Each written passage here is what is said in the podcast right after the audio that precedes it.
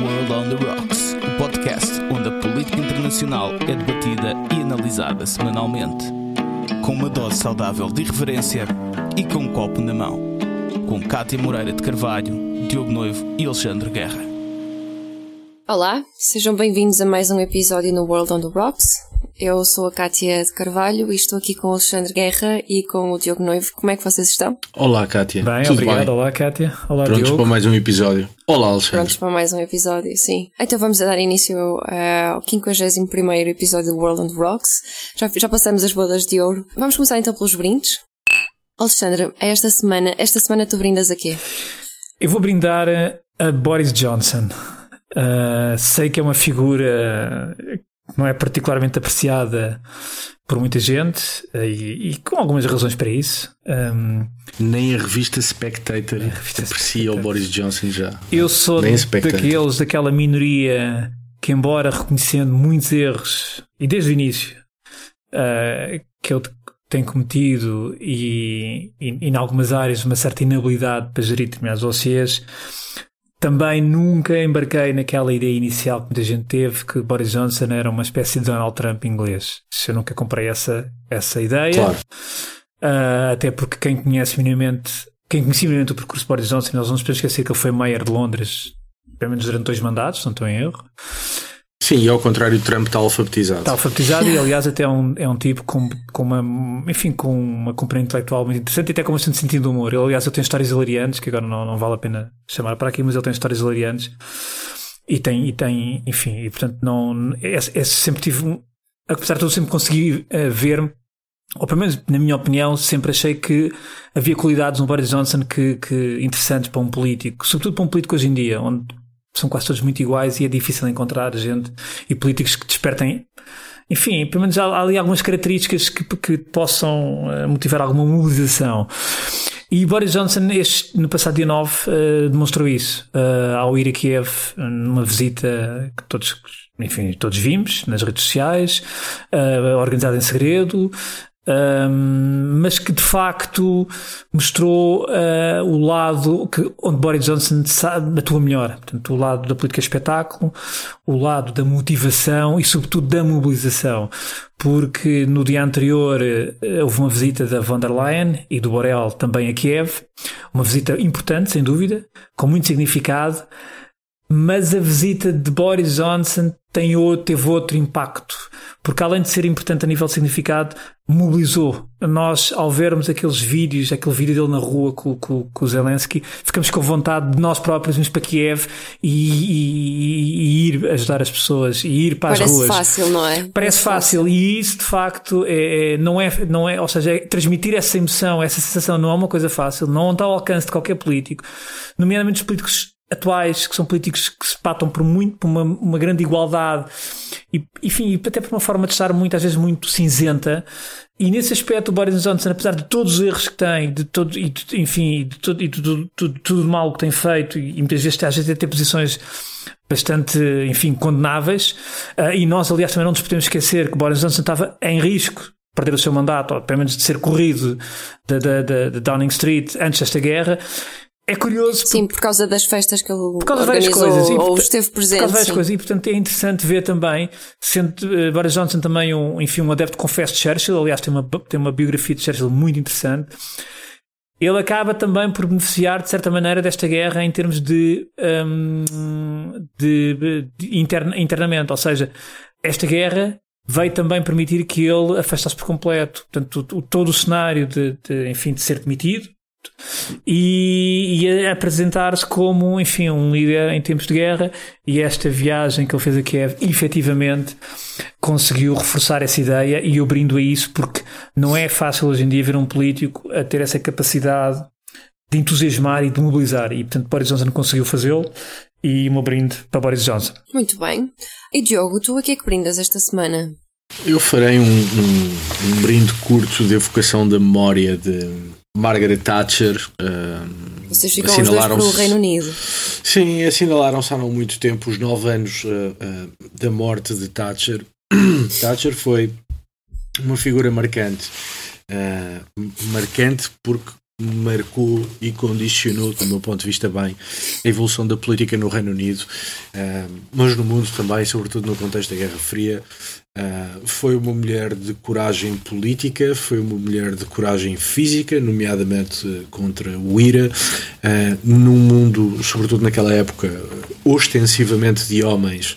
Uh, nunca sacaneou, nunca deixou de fazer aquilo que achava que tinha que fazer, o que tinha de dizer pelo facto de ser mulher.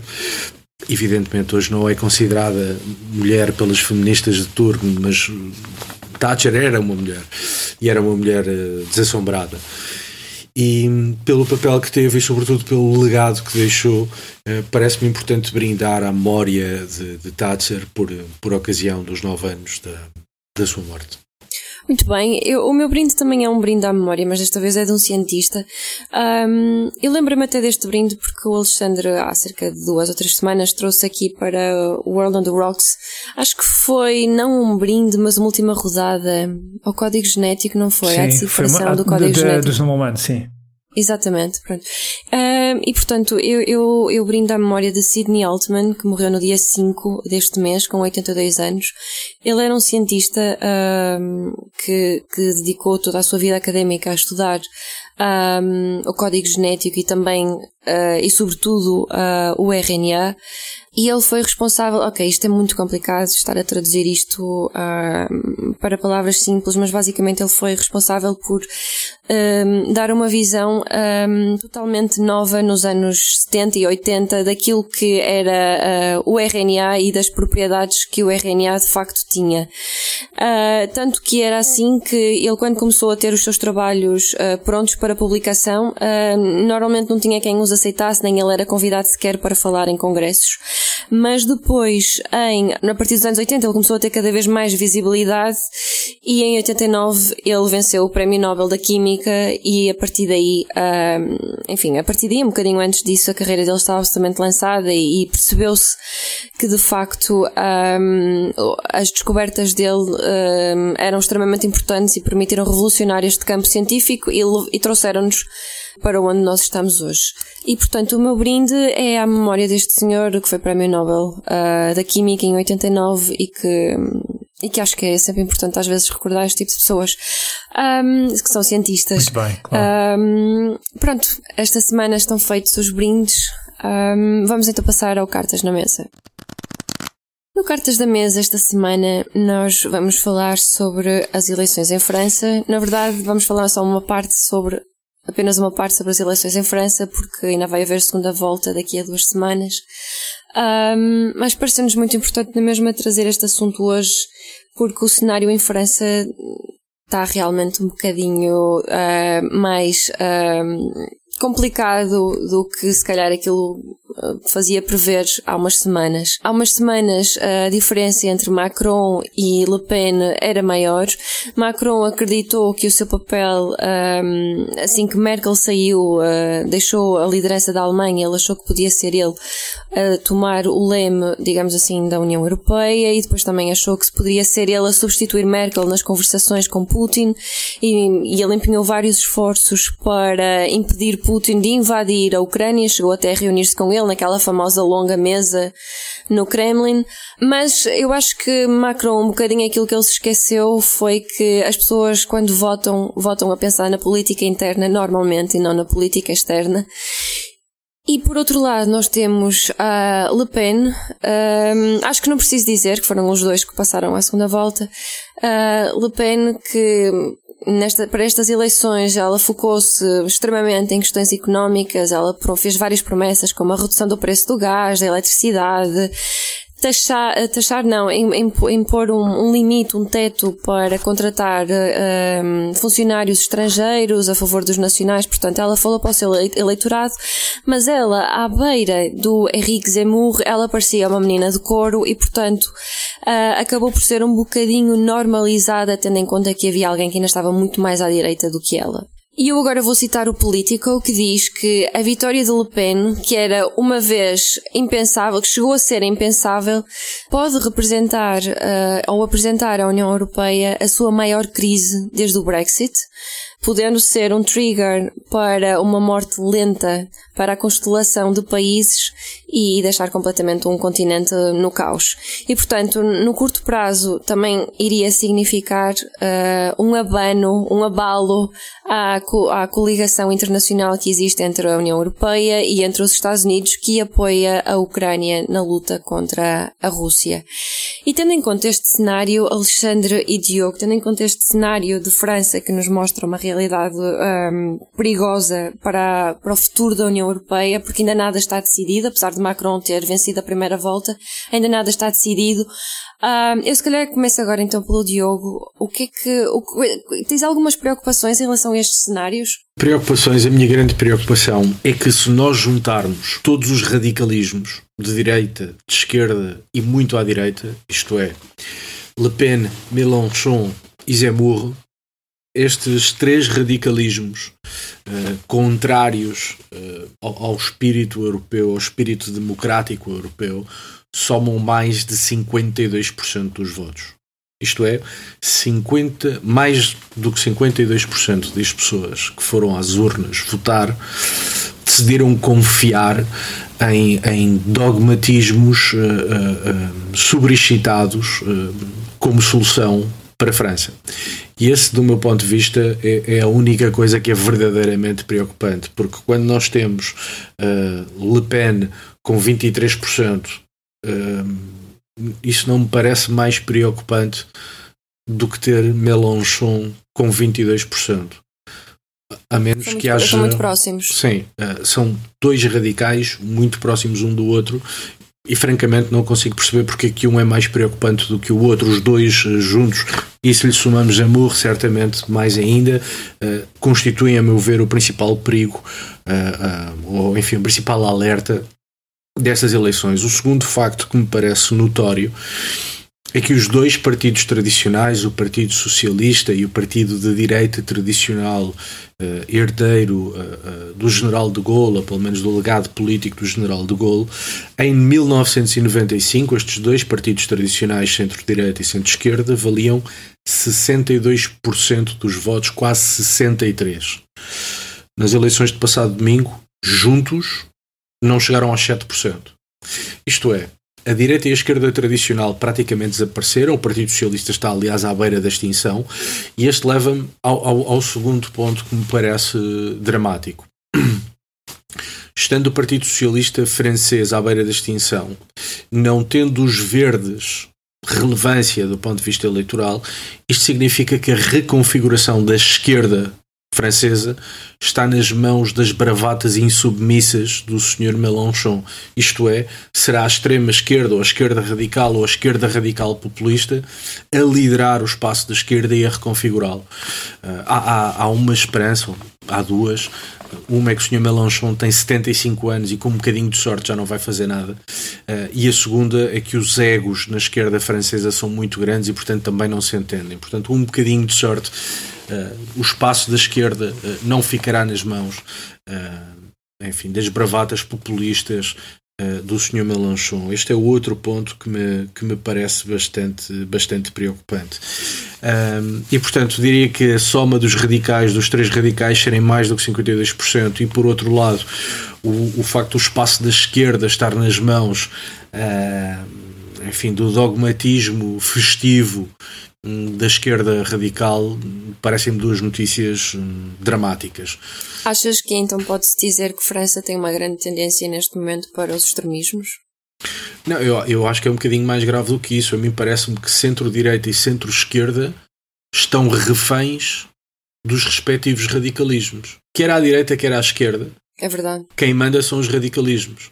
Há depois uma figura mais ou menos original uh, que se chama Emmanuel Macron, uh, vindo da esquerda, mas que está no espaço do centro liberal, coisa que aliás uh, não é Sim, original. Sim, ele foi primeiro-ministro do François Hollande. Sim, ele vem Primeiro-ministro não, desculpa, é ministro das Finanças. Ele, ele vem claramente da esquerda. Se nós olharmos para a Espanha, vemos que a UPyD e os Ciudadanos também vêm da esquerda e, portanto, ter um partido centro-liberal que vem da esquerda não é propriamente inovador. Mas, de facto, temos esta figura uh, no meio, no meio liberal, e depois temos à direita e à esquerda os extremos, uh, ou os radicais, ou os populistas, enfim, usem a designação que quiserem no comando, e isso é aquilo que me parece verdadeiramente dramático.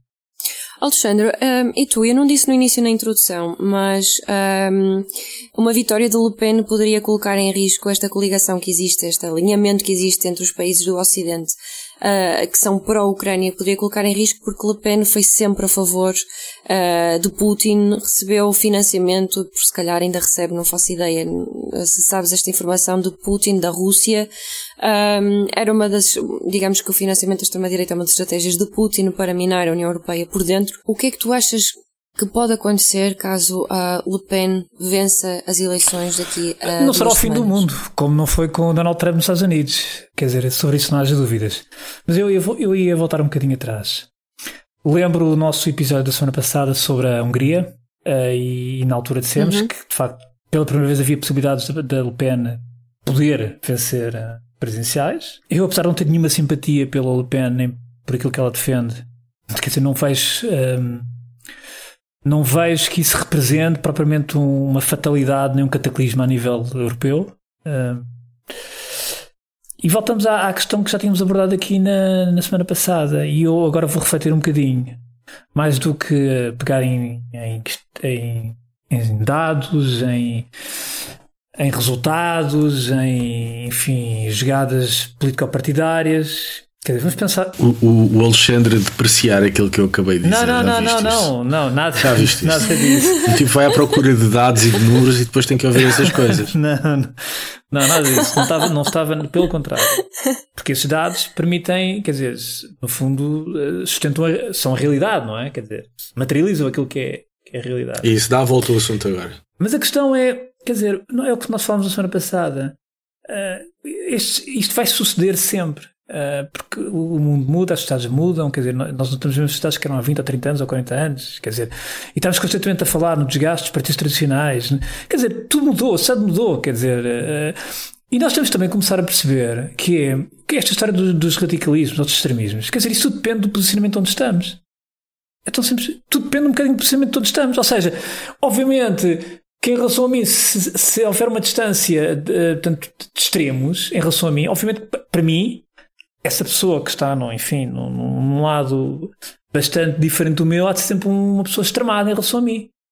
Agora, a questão tem a ver também com o meu posicionamento. E quando nós continuamos a olhar para, para estas dinâmicas todas, a partir do mesmo eixo, obviamente que vamos ter uma certa dificuldade em encaixar, porque há uns anos era ah, 10% da população é radical, depois, depois ah, 15% da população é radical, agora 20% da população é radical. Chegamos a estas eleições francesas à primeira volta, 30 e tal por cento votou não. Eh, sim, sim.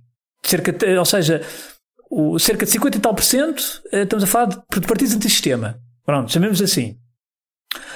Quer dizer, se calhar começa, começa a ser importante uh, termos aqui outro, outro modelo de análise e também temos alguma humildade na forma como começamos a olhar para estes fenómenos políticos e eleitorais. Eu percebo, porque, eu percebo o que estás porque, a dizer e concordo. Uh, eu não estou mas, a dizer, repara, não, mas, não estou eu não estou a dizer que concordo, deixe concordar com as. Eu sei, eu sei, eu entendo, eu, eu entendo. E, e, estou de acordo com o teu ponto de vista. A... Agora, o meu ponto é: eles são radicais anti-sistema, não só partindo do nosso ponto de vista, mas partindo do, do modelo democrático que temos. Repara, mas, eh, eh, tens mas, anti. Mas aí, estes partidos, sim, sim. para todos os efeitos, cumprem aquilo que. Tens razão, cumprem, cumprem. Estes partidos não são anti Eles Aliás, nós tivemos a vontade aqui, do povo. Há, há umas Aliás, são partidos o legais. Valentim a explicar-nos precisamente a diferença entre, entre partidos, no caso da direita, direita radical e direita ah, e extrema-direita. A diferença Sim. entre aqueles que querem derrubar o sistema e aqueles que, têm, claro, claro, que claro. operam dentro do próprio sistema. Pronto. Que é o, e, e, estamos de acordo, mas repara, tu tens antissemitismo a Le Pen e tens antissemitismo Sim. a Mélenchon direita e esquerda. Tens Le Pen muito próxima de Putin e Mélenchon com delírios de grandeza com Hugo Chávez e outros Mas isso, isso ditadores que tais. Portanto, é gente cujas referências sim. políticas manifestamente não são democráticas num sentido democrático, liberal, certo. de respeito por direitos, liberdades e garantias, etc. Portanto, eles não são radicais em relação àquilo que eu e tu pensamos, em relação aos modelos vigentes. Mas é isso que eu estou a dizer. É isso mesmo, ou seja, o que eu estou a dizer é, é precisamente o modelo vigente. E a questão é que o modelo vigente já não te dá resposta, pelo menos analítica, a estes fenómenos, porque efetivamente chega a um ponto em que tu tens uma maioria de, de, de eleitores que se revêem ou que votam em partidos que para eles são normais. Ou seja, a maioria dos eleitores, mais de 50% dos eleitores em França nessa primeira volta, votou em partidos que para eles são partidos normais. Ou seja, Tu estás a chegar àquela conclusão que nós chegamos nesse episódio em que falamos, foi no episódio da semana sim, passada que falamos da Hungria, sim, sim, em que em que basicamente um, mais vale de uma vez por todas assumir que isto está a acontecer do que andar sempre com delírios de que isto não vai acontecer, nunca vai acontecer, eles não passarão, quer de um lado, quer do outro. Sim, well, e portanto, sim. mais vale olhar para aquilo que o eleitorado diz e tentar responder para. de alguma forma e tentar até exemplo. renovar os partidos. Vou dar um exemplo. Tu, se perguntares a uma pessoa que votou na Marine Le Pen, ela seguramente não te vai dizer que votou numa pessoa radical. Não te vai dizer isso. Ou sim. A questão é, por exemplo, mesmo em Portugal, com tantos estudos que há dos nossos académicos nas áreas das ciências sociais. Mas não há nenhum estudo, se calhar por questões ideológicas, que tenha ido aos eleitores, por exemplo, do Chega, e perguntar-lhes quais as motivações que levaram a meter cruzinha no Chega, por exemplo. Exatamente, eles não, seja, eles não porque, vão dizer que aquele é um partido Chega, porque eles próprios estavam a dizer que eles próprios eram nos radicais. dos resultados eleitorais e fazer uns gráficos muito engraçados que depois ninguém percebe aquilo. Se não, se não compreendemos também, se não ver uma, uma análise qualitativa daquilo que é a, daquilo que é a vontade do eleitorado e daquilo que são as suas motivações. E voltamos a uma conversa da semana passada. Porque se não percebermos isso, quer dizer, não vamos perceber nada. E, e, efetivamente, quem faz uma pergunta, se, quem vota, por exemplo, na, na, na Le Pen ou no Zemmour, ou quem vota, por exemplo, no Mélenchon, provavelmente não te vão dizer que estão a votar em radicais ou em, em, ou em políticos extremistas. Obviamente sim, que não, que senão estavam a dizer sim, que eles próprios eram radicais. Ou sim, porque entendem que o sistema assim. tem que, não, tem, tem de ser abanado. Podem dizer que votam numa pessoa que, que, que, quer desafiar o sistema. Isso é uma coisa. Agora, não te vão sim, dizer. Mas admitir que claro, são extremistas, que está socialmente mal colocado, ou que, são, votar numa pessoa radical. Não, eles não, porque eles próprios não acham que, que aquela pessoa é radical.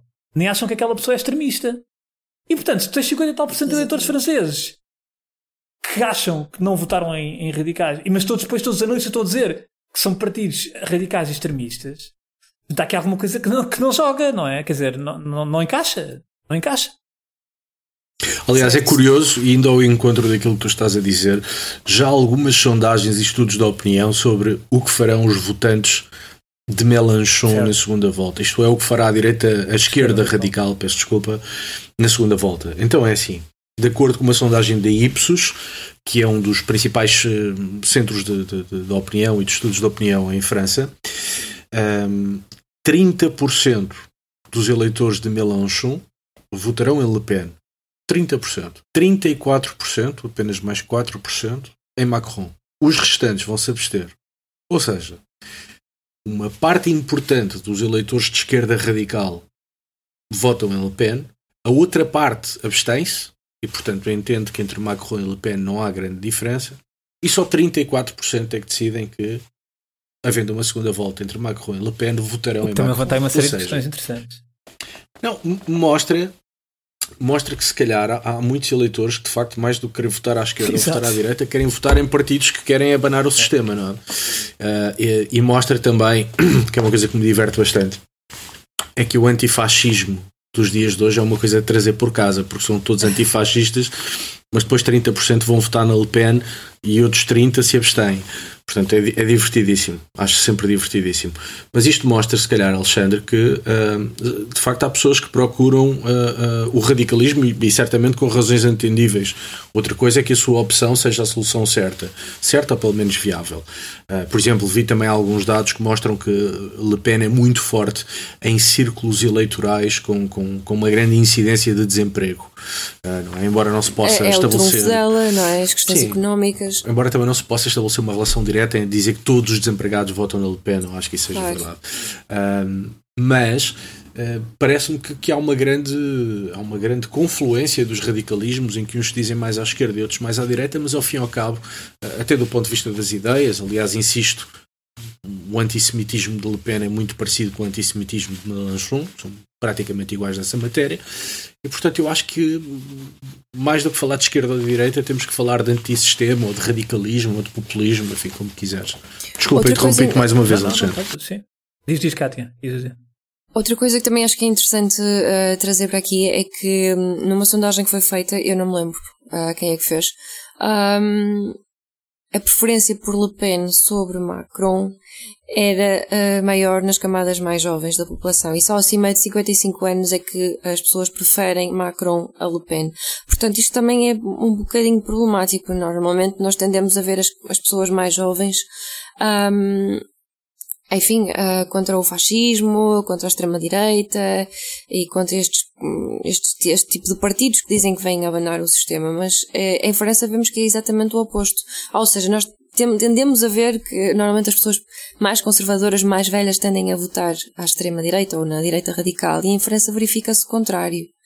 Uh, eu acho que isto prova mais uma vez que se calhar uh, o discurso de Le Pen, uh, pegando aqueles argumentos económicos da questão do emprego, da questão do, dos salários serem baixos comparativamente com, com a inflação, com o preço do gás e da eletricidade que subiu imenso no início deste ano em França, se calhar pegou também nas camadas Mas, mais oh, jovens. Reparem, e, e vejam, sim, e vejam também aqui é curioso porque a Le Pen acaba por reforçar o seu resultado em relação às, às, às primeira volta das eleições de 2017, reforça ligeiramente, Sim. E, e, mas sobretudo ganha projeção para a segunda volta, isso é que é a grande diferença em relação às eleições de 2017. De facto, agora as, as sondagens dão-lhe dão uma, dão dão possibilidade dela, dela. E é curioso, precisamente no momento em que ela acaba por moderar um pouco o seu discurso, ou por outro lado, como o Diogo também referia, ou por outro lado, a referência, o eixo de referência é que se alterou com o Zemmour. E a partir Exato. do momento em que esse eixo se altera, a tua própria percepção em relação ao posicionamento da Le Pen muda. E para todos os efeitos, há quem diga que a Le Pen terá moderado o seu discurso e terá, digamos, suavizado aquilo que era a sua posição. Na verdade, não sabemos bem se foi isso ou se foi o eixo quer dizer, o eixo de referência, há, há um eixo, quer dizer, o eixo, o eixo de análise uh, altera-se por completo com a entrada de Zemmour em campo. Sim, ao lado. é mais extrema, extremista e, e mais no extremo do e, portanto, que e aí todas as análises... Ou pelo menos no discurso ele é tão incendiário que Le Pen ao pé dele parece-me um moderado. E aí todas as análises, quer dizer, vão, vão ser alteradas, porque a percepção também vai mudar.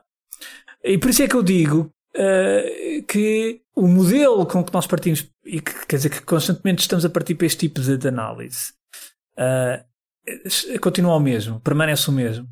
Quer dizer, as eleições vão passando, os resultados vão aparecendo, as, as, as populações vão se pronunciando é, democraticamente.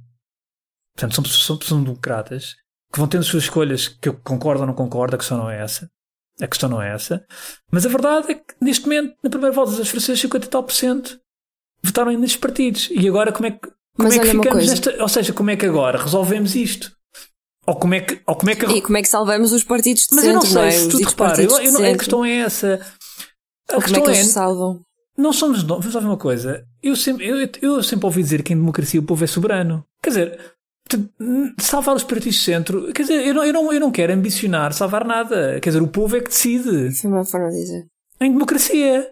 E portanto, se o povo acha que 50 tal por cento, eh, se 50 tal por cento do eleitorado dá aqueles votos e, e, e, remete para o caixote de lixo, tanto, por exemplo, os partidos tradicionais como os republicanos, como o PS. Quer dizer, aquilo nem foi para o caixote de lixo, que foi diretamente para, para o esgoto.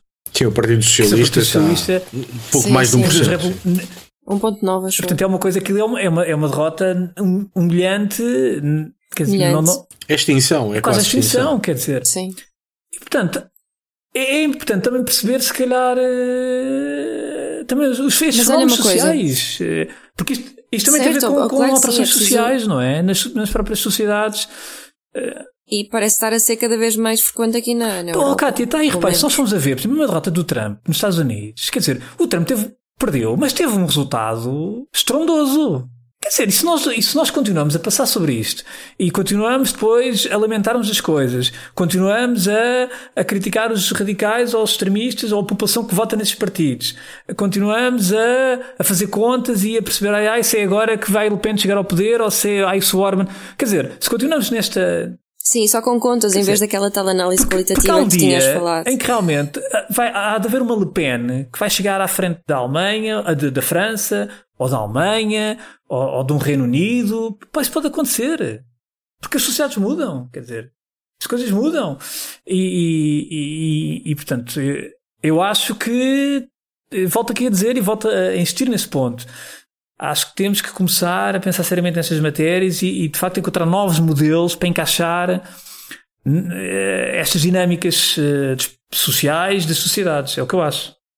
Eu, eu, eu, como sou, sou mais novo de idade, mas sou mais velho de cabeça do que o Alexandre, eu continuo a achar que é importante reivindicar o centro. Claro. E reivindicar o centro como um espaço de vitalidade plural. Ou seja, um centro onde cabe esquerda e direita, onde cabe liberais e conservadores, onde cabe toda a gente, mas um centro uh, que se entenda sobre os mínimos olímpicos, sobre separação de poderes, sobre defesa de valores, sobre etc. Dependendo do país europeu para o qual olhamos, percebemos que esse centro também não desaparece por acaso, porque houve partidos de centro que trouxeram para aquilo que em Portugal se chamava o eixo da governação, trouxeram partidos manifestamente radicais e com isso acabaram com os equilíbrios da democracia, ou acabaram com equilíbrios fundamentais da democracia. À primeira vista não dói, não custa, tudo corre na mesma, mas às tantas, uh, enfim, normalizou-se tudo e agora vai ser enfim, muito difícil de perceber como é que se recentra tudo isto. Portanto, mais do que aceitar hum, hum, como uma inevitabilidade a chegada de uma Le Pen ou a chegada de um Zemmour ou a chegada de um Mélenchon um, ao poder, eu continuo a acreditar que é, que é importante reivindicar o centro, não como um espaço. O centro politicamente não existe, o centro não tem qualquer. não há ideias políticas de centro.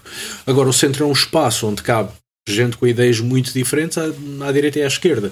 E, portanto, eu acho que esse centro, eh, até, até porque o Deve modelo existir. europeu está, está, está fundado nesse centro, e, portanto, continuo convencido que, que por aí haveremos de ir lá. Contudo, queria pegar uma coisa que o Alexandre disse que é muito, muito interessante que tem a ver com o argumento económico. De facto, nós quando falamos na Hungria percebemos e olhamos para a economia húngara e percebemos que parte do êxito do, do Orban se deve ao crescimento da economia, ao crescimento dos salários, ao crescimento do emprego e, portanto, seria até certo ponto é uma, é uma decisão simples de entender o voto ou, ou o apoio no Orban. Quando nós olhamos para a França, olhando para os resultados, seria de esperar dada a ascensão dos radicais à direita e à esquerda, que tudo estivesse mal em França. Mas não é bem assim. Uhum. O desemprego é em França baixou de 9,5% para 7%. Porque, aliás, vai ao encontro da promessa eleitoral do Macron. Sim.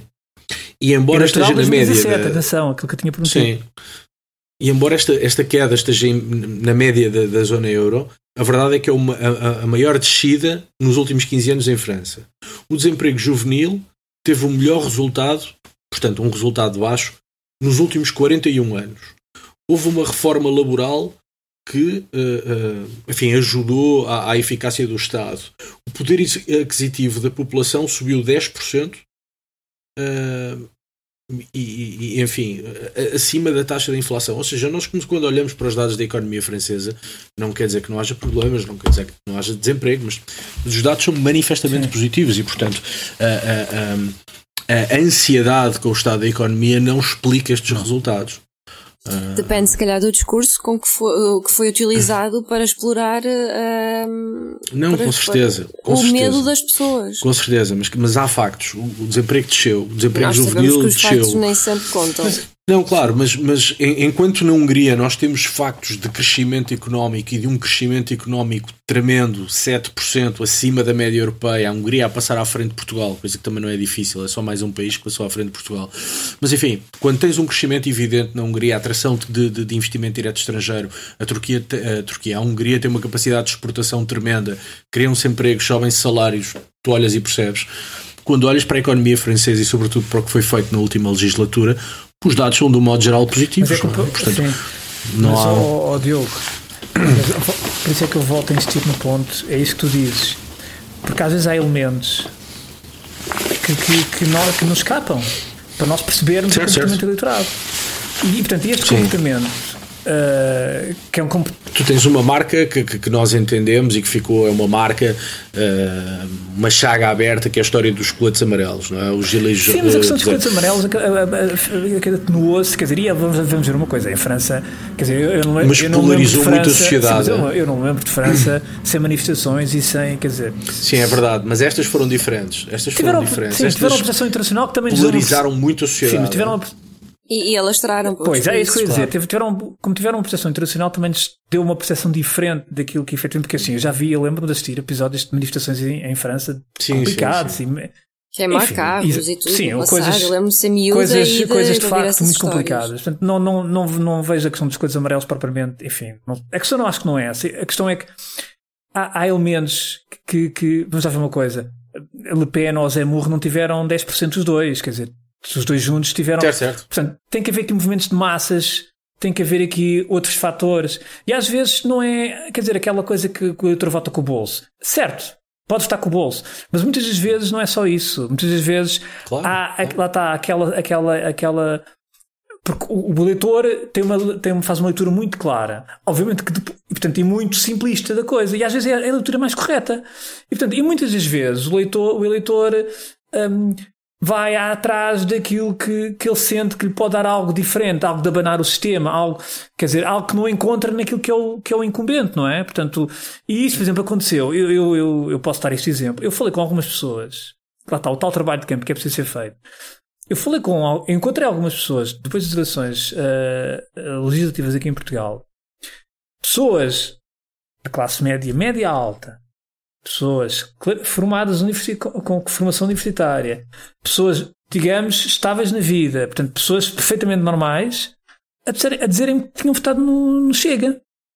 E, portanto, este voto escapa completamente àquilo que é ah, uma, uma, uma análise muito imediata. ah, O eleitor e atenção, e, é um eleitor, é um eleitor que ah, tem os filhos em colégios privados, é um eleitor que não, não é propriamente ostracizado, é um eleitor que é privilegiado, e portanto há aqui elementos que não, que não, que não, que não são explicáveis pelos quadros das ciências sociais, não são explicáveis com esses modelos que, que estamos a utilizar. Porque há mais do que isso, há muito mais do que isso, que aliás foi aquilo que não se percebeu quando o Trump ganhou as eleições. De facto, havia uma América que é muito mais do que aquilo que se pensava inicialmente. Quer dizer, Tem muito mais nuances. muito mais não nuances.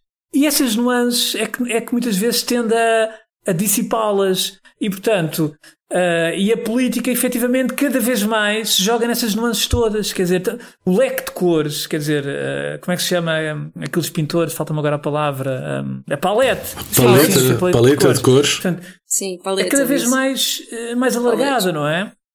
E, e, e, Eu- portanto, eu- sim. e é preciso perceber depois o que é que também cada cor corresponde aqui, quer dizer, o que é, depois onde é que estamos a mexer, que teclas é que estamos a tocar, que, que, que emoções e que sentimentos é que, é que também mexem com, com, com os eleitores. Eu acho que é Portanto, mais- isso eu acho que é mais por aí. reflete-se- Reflete-se depois na, na própria. Na própria A mim na parece-me que há, que há uma dimensão, há uma dimensão emocional hoje. Bom, Houve sempre, sempre. sim, na política. Ma- Mas parece-me que a dimensão emocional é hoje muito mais importante eh, enquanto fator eleitoral do que, do que se calhar foi no passado. Por razões várias, as emoções hoje tornaram-se argumentos. é? Enquanto antigamente era preciso recorrer à lógica, hoje basta dizer que estás ofendido para, para que alguém te ouça num debate. E portanto as emoções hoje têm um papel muito mais. E, não, e eh, antes, ó Diogo, se eu se eu não estou a interromper, antes o rumo ideológico era muito mais. Era muito mais eh, claro, muito mais definido, quer dizer, tu eras de esquerda, votavas, no, votavas à esquerda, de direita, votavas à direita, e que estava tudo arrumadinho, quer dizer, e, Não E era estava tão feito com- e fragmentado. estava arrumado, E era não é? feito com base em opções, com base Sim. em opções políticas que hum, poderiam ser Claro. melhor ou pior sustentadas, mas era feito com. Portanto, e tu percebias bem esse políticas. quadro de, de- de mental para, para uma pessoa decidir, o eleitor decidir naquele, naquele, naquele voto. Eu- acho que tu hoje olhas uh, para a França, olhas para a Espanha e percebes que o ressentimento, uh, ou os ressentimentos vários, são, são, são muito potentes enquanto fator de mobilização do voto.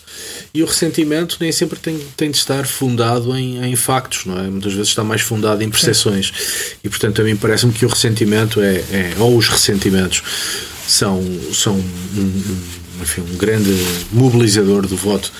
E essa é a parte que me parece complicada. Ou é uma das depois, partes e repare, muitos destes eleitores, muitos destes, destes, destas personagens políticas, seja à esquerda ou à direita, personagens mais populistas, enfim, chamemos mais radicais ou, ou extremistas, o que quiserem, são personagens que têm um pendor de grande envolvimento com o seu eleitorado.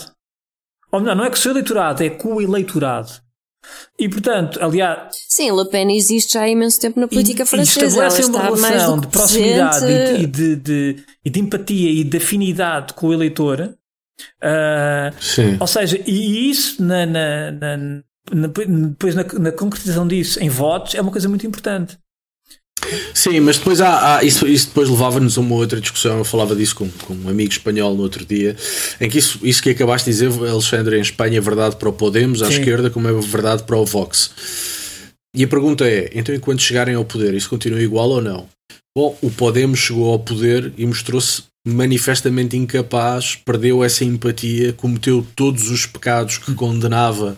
No caso do Siriza, também na Grécia. Em grande medida, o caso do Siriza também. Portanto, estes partidos, depois, quando têm de meter a mão na massa e governar, perdem essa capacidade empática porque se mostram ou incapazes ou, ou com as mesmas tendências, com os mesmos pecados dos partidos uh, ditos tradicionais Obviamente, e portanto eles oferecem Desculpa, diz, diz, diz. Não, eles oferecem respostas normalmente quando estão em, em campanha ou em discursos uh, para o seu eleitorado, oferecem sempre respostas muito simplistas e soluções muito fáceis. Depois, quando chegam ao poder, deparam-se com a realidade. Que, a realidade é muito mais Mas, difícil. E, portanto, se calhar o poder, sobre ela e também com as instituições portanto, democráticas. se calhar o poder, por, isto é brincar com o fogo, claro, mas se calhar o poder é a melhor maneira de acabar com estes partidos. É? O caso do Podemos, que estava a ascender desde que chegou ao governo, só sangra votos. Mas, Diogo, não te esqueças que, o, mas a questão é que hoje em dia a política. Mas existem outros casos, como o caso da Hungria. Claro. Mas a, sim, o Orban, mas a questão é essa: é que a política está cada vez mais uh, personalista, ou seja, uh, as estruturas partidárias estão, cada, a perder cada vez, estão a perder cada vez mais importância para dar lugar à figura do político, que é curioso. Ou seja, Estamos a voltar um bocado, tu, tu começas a ter novamente a figura do político é, é que é o relevante, quer dizer, é o, é o Orban, é o Trump, é o Johnson, é Le Pen, ou a dinastia Le Pen, quer dizer, e, e, a verdade é o Putin, ou seja, tu tens que novamente um, a figura uh, e as pessoas vão realmente, tens o Chega em Portugal, o André Ventura, por exemplo, ou seja, é a figura. E obviamente desaparecida a figura, depois aparece também aquilo que as pessoas perseguem, não é? Aquele, uh, enfim. Talvez. Uh, mas talvez, é um pouco sim. a leitura, sim, é o que o Diogo diz, talvez, quer dizer, porque nós também não temos respostas uh, sim, claro. fechadas para isto, não é? É uma discussão. E esta, esta, esta conversa dava pano para mangas. Eu ainda tinha mais uma questão, eu vou deixar só a provocação para os nossos ouvintes ficarem a pensar nela, uh, que é, será que um, o aparecimento de Zemmour uh, faz uh, com que Le Pen seja normalizada daqui para a frente? Fica só uma questão para as pessoas pensarem. um bocadinho. Um, e pronto, o tempo já vai a contar e eu sei que tenho como pôr a pau, porque senão o Diogo é aqui o nosso. Pois, sou sempre eu. Tempo, sou sempre eu. E então é melhor andar. Um, e olha, por causa disso vais ficar para o fim, agora na última rodada. Última rodada, uh, Alexandre, o que é que tu tens para a última rodada? Tenho precisamente nuances. Uh, trago um livro que estou a ler, que finalmente estou a ler, Aliás, acho que é um livro que toda a gente fala, mas não sei se toda a gente leu, que é A Condição Humana do André Malraux. Isto é um livro, enfim, é um dos grandes livros do século XX.